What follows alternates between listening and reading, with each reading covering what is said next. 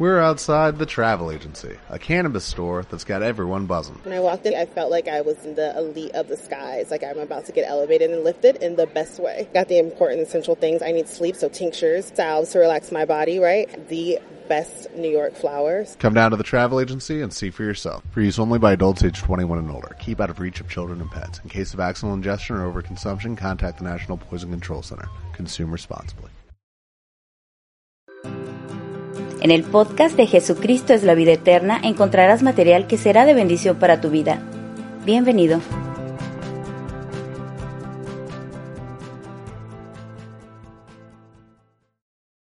Es un privilegio para este servidor estar en este lugar, como siempre compartiendo su palabra. Es una bendición, hermano. La Biblia dice, no depende del que quieren, ni tampoco del que corre, sino del que Dios tiene misericordia. Yo le doy gracias a Dios por haber tenido misericordia de este servidor, de mi familia y que muchos estamos aquí sirviendo al Señor. Amén, hermano. No porque seamos muy sabios ni muy entendidos, sino por la misericordia de Dios. ¿Cuántos creen eso, hermano? Nadie está aquí por ser muy bueno, por ser muy sabio, muy inteligente, porque decidió un día buscar al Señor. La Biblia dice, no me elegiste vosotros a mí, no te hagas ilusión. No me elegiste vosotros a mí, sino que yo les elegí a vosotros. Amén, hermanos. Yo les elegí. No te andes creyendo que tú y yo somos más sabios que el mundo. Nosotros somos lo que dice la Biblia, linaje escogido, real sacerdocio, nación santa, pueblo, ¿qué dice hermano? Pueblo que decidió buscar al Señor. No, hermano, querido pueblo, adquirido por Dios, para anunciar las virtudes de aquel que nos llamó de las tinieblas a su luz admirable. Vaya, si es una virtud ser cristiano, hermano. La verdad que es una virtud ser cristiano, es una bendición. Por ello en esta mañana el Señor me ha puesto, hermano, en mi corazón el decirte a ti, el enseñarme a mí mismo, a aprender a vivir la verdadera vida cristiana.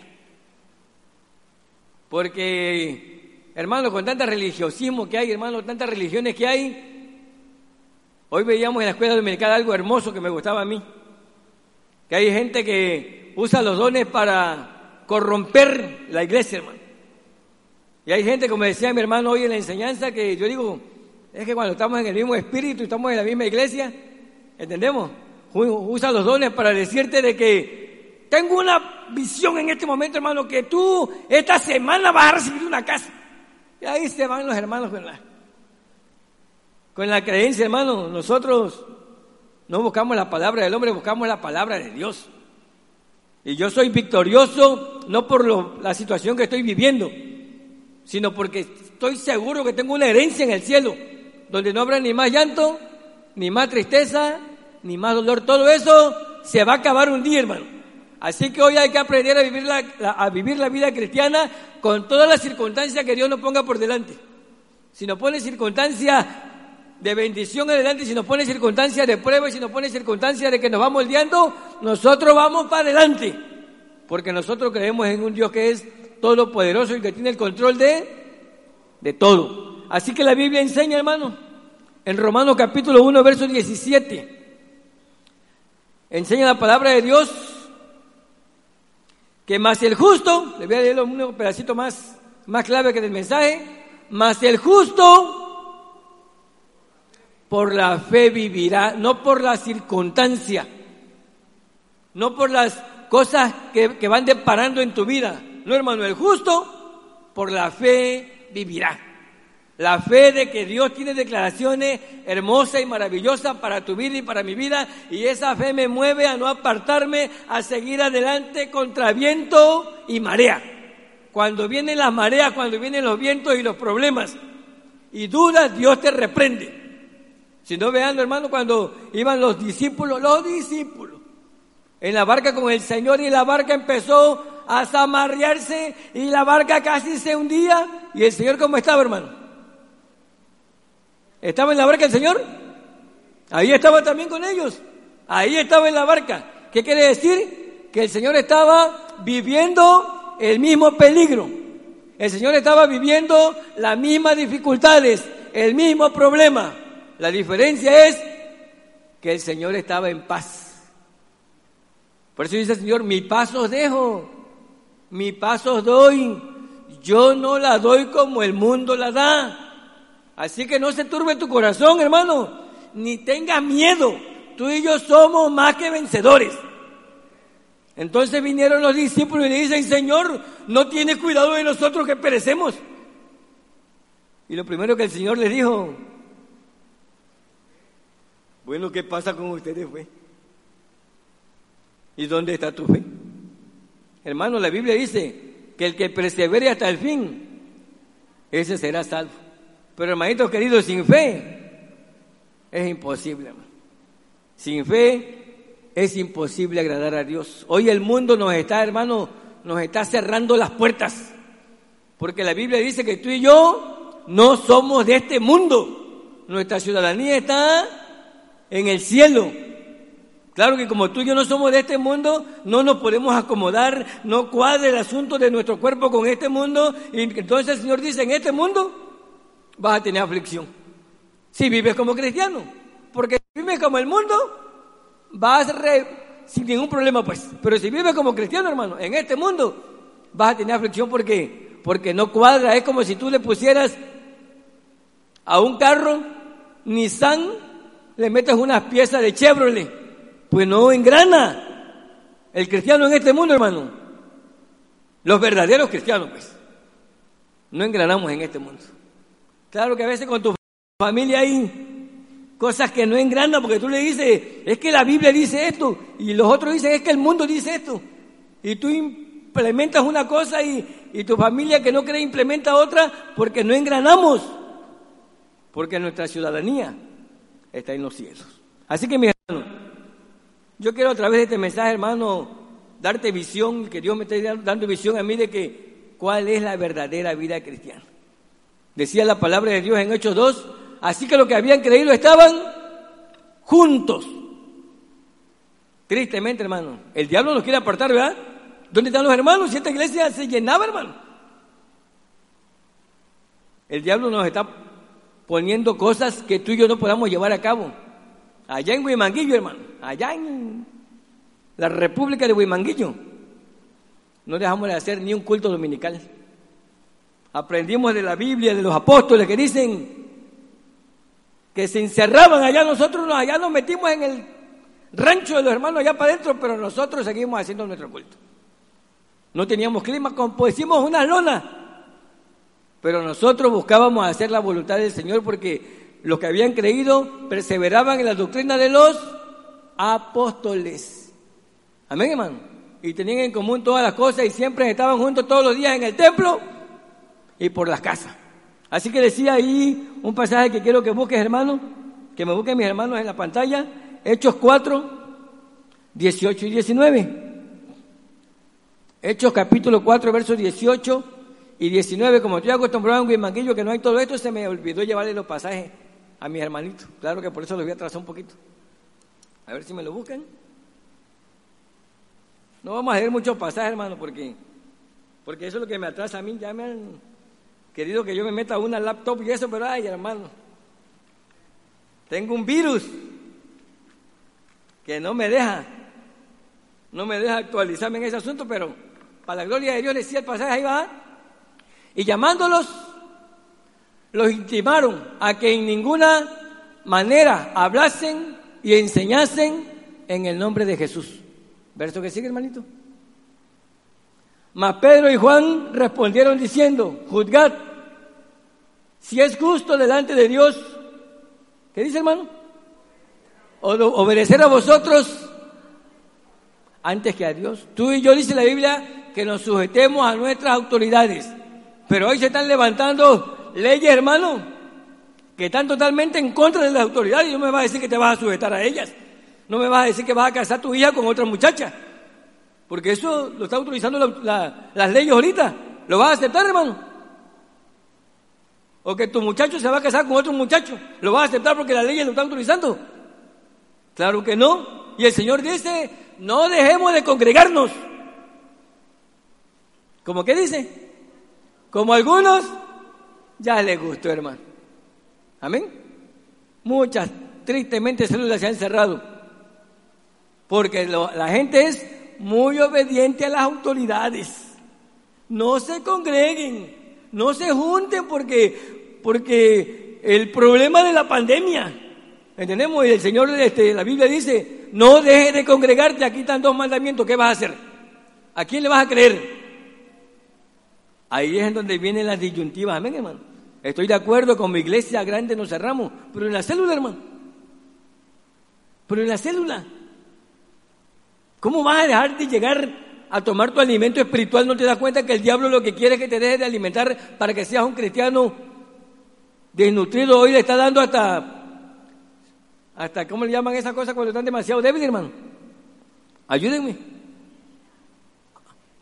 Anemia espiritual tienen los hermanos. Anemia espiritual porque dejaron de alimentarse. Cuando Dios dice no dejes de congregarte, hermano, es porque tiene una razón, pues. Entonces los hermanos ¿Dónde está su fe? Si Él dijo que estaría con nosotros, ¿cuándo? Todos los días, hasta el fin del mundo. Y Él dice que donde están dos o tres congregados en mi nombre, dice, ahí estoy yo en medio de ellos. Amén, hermano. Así que hermano, hoy, hermano querido, el verdadero cristiano hoy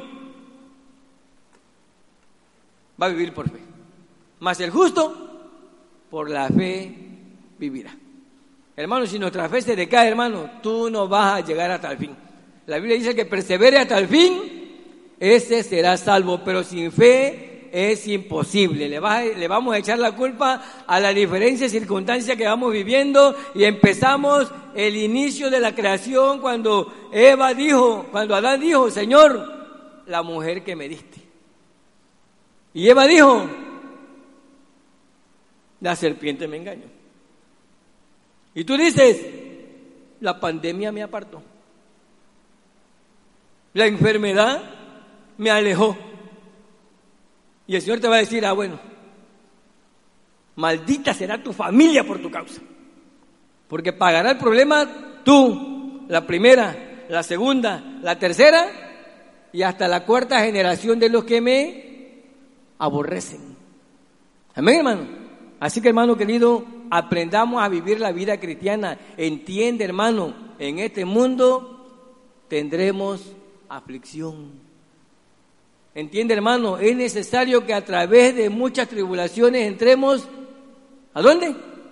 Al reino de los cielos. Pero la clave es, hermano, sin fe. Y la otra clave es, es necesario obedecer a los hombres antes que a Dios. Juzga tú, hermano. Juzga tú. Hoy, hoy, en estos días que estamos viviendo, es necesario obedecer a los hombres antes que a Dios. Y aquí te va a meter el diablo. No, pero es que la, la, la, la Biblia, dice que, que, que, te sujetes a las autoridades. A ver, ¿por qué no pagas tus impuestos, hermano, como debes de pagarlos? ¿Por qué no te sujetas a las autoridades? ¿Por qué no pagas la luz como debes de pagarla? ¿Por qué no te sujetas a tus autoridades? Somos convenenciero, hermano querido. No, hermano, en Dios hay que sujetarse, venga lo que venga. Vamos a leer un salmo. Ah, bueno, no. Ahí puede aparecer en la pantalla. Salmo 37. Y con eso les voy a dar otro ejemplo, hermano. Ya no he leído, sino les voy a hablar de, de quienes verdaderamente nos enseñan cómo es la posición de un hombre y mujer de fe, creyente en el Señor, en sus palabras y en sus promesas. Decía entonces Salmo 37.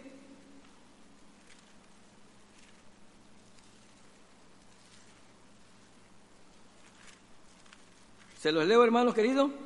Salmo 37 del 3 al verso 11 decía aquí, y es un salmo de David, que este salmo, cuando yo estaba leyendo los pasajes que te quería yo leer de Daniel y de, y de José, yo dije, este, este salmo lo hubiera escrito José o Daniel, pero lo escribió David porque son el mismo espíritu, amén, hermano. La vivencia le debe vivir uno y le debe escribir otro porque así es la palabra de Dios. Entonces decía aquí, el 3, confía en el Señor y haz el bien y habitarás en la tierra y te apacentarás de la verdad. Deleítate a sí mismo en el Señor y Él te concederá las peticiones de tu corazón. Encomienda al Señor tu camino y confía en Él y Él hará. Exhibirá tu justicia como la luz y tu derecho como el mediodía. Guarda silencio ante el Señor y espera en Él. No te alteres con motivo del que prospera en su camino, por el hombre que hace maldades. ¿Qué más? Deja la ira, desecha el enojo. Me gustó este pasaje, que, este pedacito que dice, porque así decimos allá en el mundo, ¿eh? cuando te acelera dice, no te excites, cálmate hermano querido, no te excites por los problemas, las aflicciones, dificultades y, y circunstancias y media que estamos viviendo el día de hoy. No te excites en manera alguna a hacer lo malo, porque los malignos serán destruidos. Pero los que esperan en el Señor, ellos heredarán la promesa de Dios. Amén, hermano. Entonces, te voy a parafrasear lo que te quería yo parafrasear y lo vamos a ir viendo con este mensaje. ¿Ok? David, hermano. Yo sé que la mayoría de aquí ya ha leído la palabra de Dios. Perdón, Daniel. Daniel un día, hermanos, era un hombre entregado al Señor. Tenía la costumbre de orar tres veces al día. Tres veces al día. Luego habían unos, sus enemigos, sus enemigos querían verlo mal, como el diablo anda como el león rugiente buscando. ¿Te quiere ver mal? Amén, hermano. Así que estos enemigos de Daniel querían verlo mal y fueron e incitaron al rey para que hiciera un edicto. Y dijeron, toda persona que ore a un Dios distinto a ti, que sea echado en el foso de los leones. Y esa noticia llegó a Daniel. Y Daniel fue y se escondió. Ya no llegó a mi célula porque, ay, tú sabes lo que está pasando y ya no, y menos a la iglesia donde vas a creer, o sea, Daniel escuchó este edicto, se subió a su aposento, abrió sus puertas y se puso a orar como era su costumbre, orar a su Dios tres veces al día. Oró, sus enemigos fueron y dieron la noticia al rey, pues el rey tuvo que cumplir el edicto, mandó a traer a Daniel y lo echó al foso de los leones.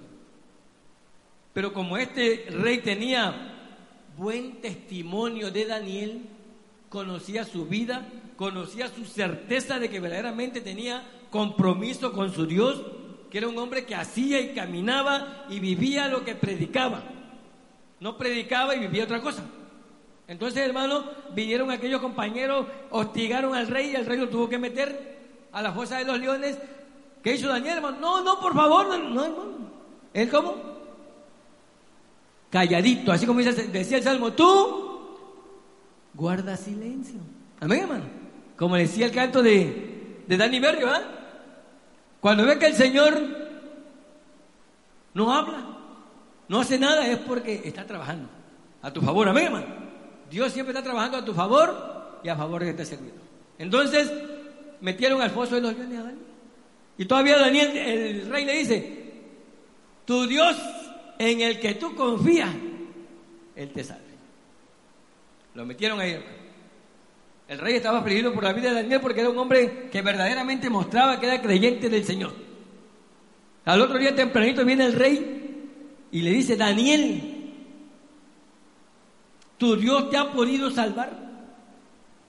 Amén, hermano. Y le dice Daniel, sí, el Señor mandó su ángel para que me protegiera cerró la boca de los leones. Amén, hermano. Porque si Dios es por nosotros, hermano, ayúdenme. ¿Quién contra nosotros? Pero tiene que llevarte al lugar para poder ver la proeza de Dios. Tú no quieres entrar en ningún, en ningún problema. Tú quieres que Dios antes del problema te libre. ¿Cómo vas a ver la gloria de Dios? ¿Cómo vas a ver la gloria de Dios? Porque religiosamente dicen que iremos de victoria en victoria. Pero para que un boxeador tenga una victoria, tiene que agarrarse a puñetazos con el otro. Amén. Y sale victorioso con unos moretones y todo, pero sale victorioso. Amén. Y hay, hay boxeadores que tienen 10 cinturones de esos que les llaman de, victorias, porque han entrado a la guerra y han salido victoriosos. ¿Tú cuándo vas a ver la victoria de Dios, hermano? Si nada más viene, viene el, enfrentamiento donde Dios te va a mostrar su gloria y sales huyendo.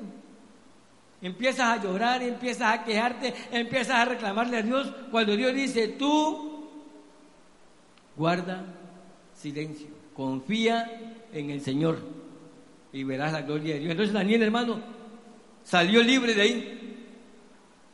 Salió sin que ni le haya tocado ni un, pero ni un pedacito de, de su carne, los leones, porque el Señor mandó a su ángel y cerró la boca de los, de los leones. Amén, hermano. Tú puedes ser que te llegue lo que te llegue, hermano.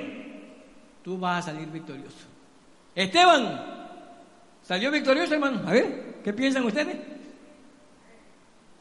Esteban predicó el Evangelio de Dios y predicando y defendía su postura y nada ni nadie le, hizo que retrocediera. Él seguía predicando el Evangelio, lo apedrearon a tal que lo mataron.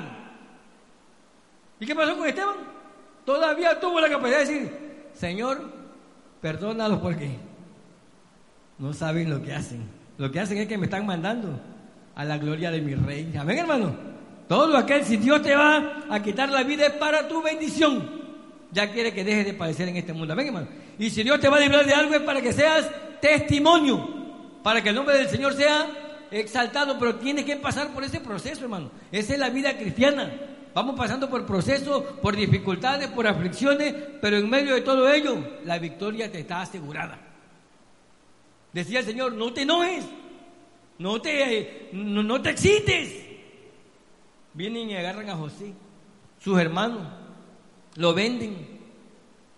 Va José y lo compra Potifar, lo agarra de esclavo, pero como este hombre vio que Dios estaba con José, le puso toda su casa en manos de José para que él administrara todo. Amén, hermano. Imagínate que José, como lo vendieron sus hermanos, se hubiera amargado, hubiera empezado a reclamarle a Dios, o se hubiera alejado de Dios, pues Dios no hubiera estado con él. Pero José, en medio de todo esto, él caminó con Dios. En medio de todas las aflicciones que iba viviendo y Dios le mostraba su gloria. Luego, ya ve que le levantó un falso a la mujer que, se, que lo andaba hostigando, lo metieron a la cárcel. Cuando llegó a la cárcel, José no llegó amargado, no llegó enojado, no se airó. Claro que Dios seguía con él. Amén, hermano. Dios seguía con él a tal grado que el jefe de la cárcel lo puso a cargo de toda la cárcel. ¿Ven la diferencia, hermano? Para ir de victoria en victoria, así son estas circunstancias. Y veamos el fin de, el fin de José. ¿Entendemos? Llegó a ser el segundo de Faraón. ¿Qué quieres llegar a ser tu hermano? ¿Quieres llegar a ser un verdadero hijo de Dios, un verdadero siervo del Señor, una luz en medio de este mundo en tinieblas, hermano. Vas a pasar por circunstancias que Dios te quiere meter para probar si estás a la altura de que el nombre de Dios sea glorificado por causa de tu testimonio. Entonces, hermano querido, la verdadera vida cristiana, hermano, es esta. Es esta. Confía en el Señor. No deje de hacer el bien. Camina en su voluntad. Desafía las cosas que el mundo te quiere decir que hagas y ponga en primer lugar la obra del Señor. La Biblia dice, busca primeramente el reino de Dios y su justicia y todas estas cosas vendrán por añadidura. Amén, hermano. O sea, pero Dios te tiene que pasar por un proceso, hermano. Si tú no pasas por ese proceso, jamás vas a ver la vida, la gloria de Dios. ¿Cuál es tu problema hoy, hermano? ¿Cuál es el proceso que Dios te está pasando hoy? Quizás sea tu economía, hermano. Quizás la economía tuya está por los suelos.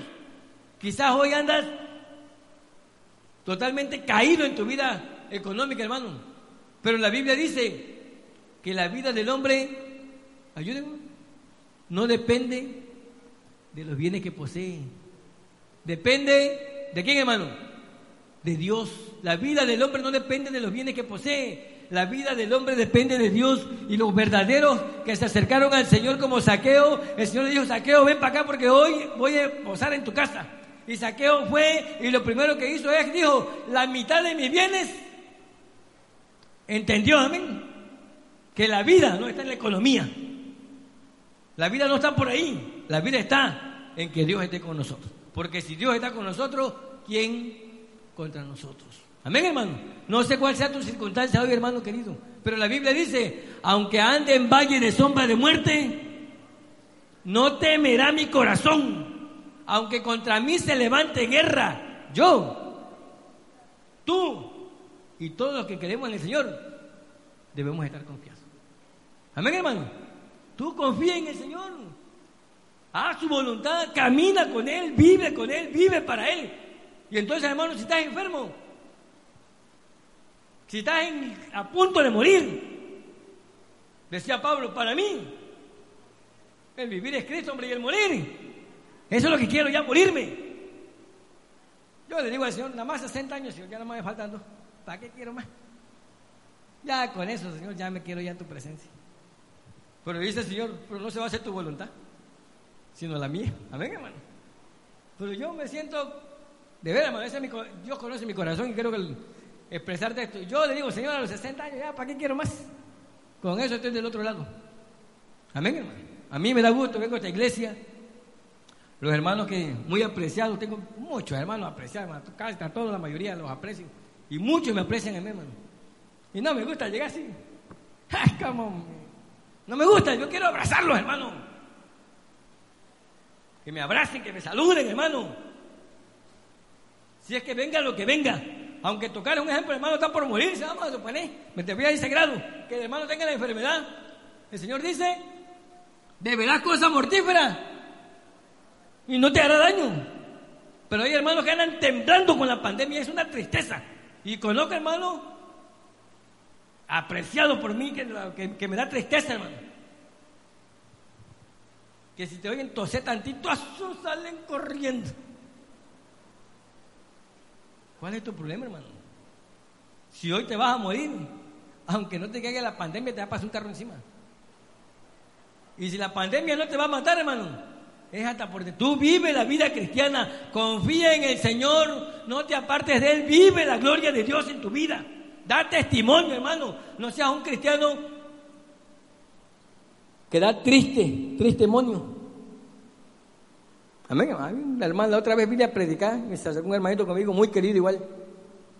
Hermano, ven para y me abrazó y, ya lo abracé. Me decía, te estoy checando nada más, hermano, a ver qué, a ver si lo que predicas lo vives. No, hermano, a mí me da gusto saludar a mi hermano y me da gusto abrazarlo. Soy duro para usar cubreboca porque allá en mi rancho, en mi ranchería, casi nadie usa cubreboca. Está poca la enfermedad, hermano. Pero aquí, pues, yo sé que ha pegado, pero pega más cuando dudas. Amén. Porque dice la Biblia que al que cree, todo le es posible. Más el justo vivirá por fe. Y cuando tú tienes fe, decía el Señor, decía el Señor a través del apóstol Pablo, que estaban a la gente ahí, decía, mira, este cinto es tuyo. Y dice, dijo el profeta, acabo que de que siente cinto, si va a Jerusalén lo van a azotar, lo van a pelear, lo van... Y le dice Pablo, ¿qué les pasa, hombre? ¿Qué les pasa? ¿Por qué están amedrentando mi corazón? Yo no solamente estoy dispuesto a ser azotado, sino aún a morir por mi Señor. Así que mi hermano, así debe decir tú en tu, en tu célula, en tu reunión. No, yo voy a, vamos a defender esta reunión, hermano. Y si nos morimos, gloria a Dios que nos muramos haciendo la voluntad de Dios. Pero me morí porque me lo pegó el carnicero. Porque la carne sí la puedes ya comprar. A eso no le tienes miedo el pollero, el pozolero. Pero que me la pegue un hermano, ni Dios lo quiera. Un hermano, mejor que me la pegue un hermano. Y que me agarre la enfermedad haciendo y glorificando a mi Señor. Así que mis hermanos, hoy en día, el justo por la fe vivirá. ¿Cuál es tu problema? ¿Tus hijos? Ay, hermano, yo tengo peor que tú. ¿Tus hijos es el problema? No, hermano, la Biblia dice, cree en el Señor Jesucristo. ¿Y serás salvo tú? están en la mano del Señor. Yo sé que van a ser salvos como mocho, manco, tuerto, no sé. Pero el Señor no es hombre para que mienta, ni hijo de hombre para que se arrepienta. Él lo que promete, lo cumple. La generación del Señor será bendita. La generación de los que temen al Señor será bendita, dice un salmo, hermano. Pero crees, hermano, crees. Ese es el problema. El justo hoy, hermano, hoy más que nunca va a vivir por fe. Los que no tienen fe, hermano, se van a apartar, se van a alejar, van a usar todos los, los pros y los contras que estamos viviendo en este mundo y se van a ir quedando. Pero el justo, por la fe, vivirá. Yo te aliento, hermano querido, te animo, hermano. No creas en las circunstancias de la vida, cree en Dios. Cree en Dios. Decía el Señor, Señor, que mi hijo sí, cree y tu hijo sanará. Cree y tu economía se compondrá. Cree y tu salud irá, irá bien. Cree. ¿Y cuál es tu problema, hermano? Solamente cree, porque al que cree todo le es posible. Todo lo que para el hombre es imposible, para Dios todo es posible, pero sin fe. ¿Sabe qué te está pasando a ti y a mí hoy, hermano? Lo de Pedro. Pedro era un hombre que tenía su mirada en el Señor y sabía que en el Señor estaba la victoria pero dudaba. Y le dijo, Señor, ve que yo, que yo camine hacia ti. Estaba en el mar, en el agua parado el Señor. Que yo camine hacia ti, Señor. Ven, Pedro, si es que no hay ningún problema. Al que cree, todo después. Ven, Pedro, caminó Pedro.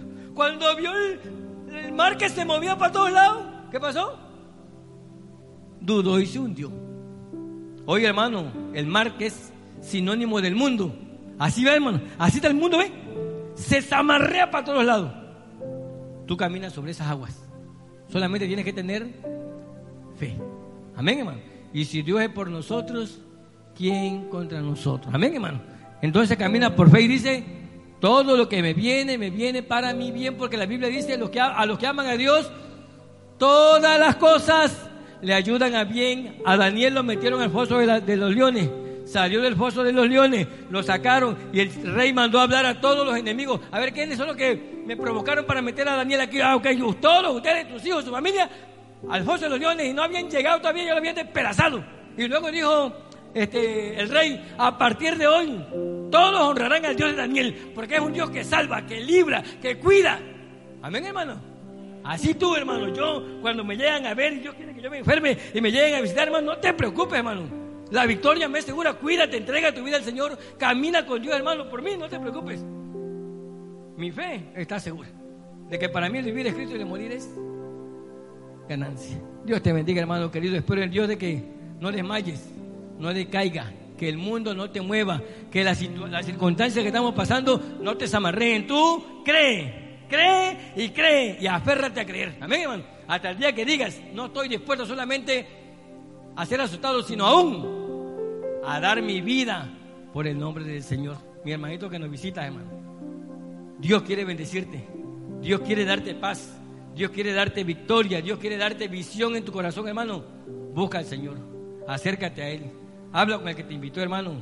Dile que te lleve a hacer una decisión de fe.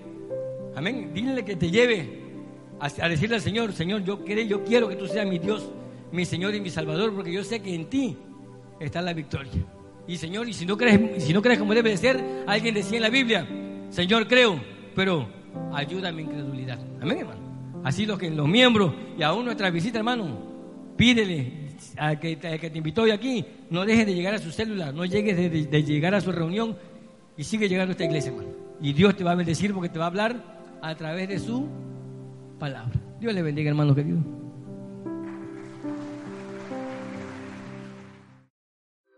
JBE Podcast es una herramienta que busca ser de bendición para sus oyentes. Comparte y no dejes de seguirnos. Cada semana encontrarás material nuevo para tu edificación.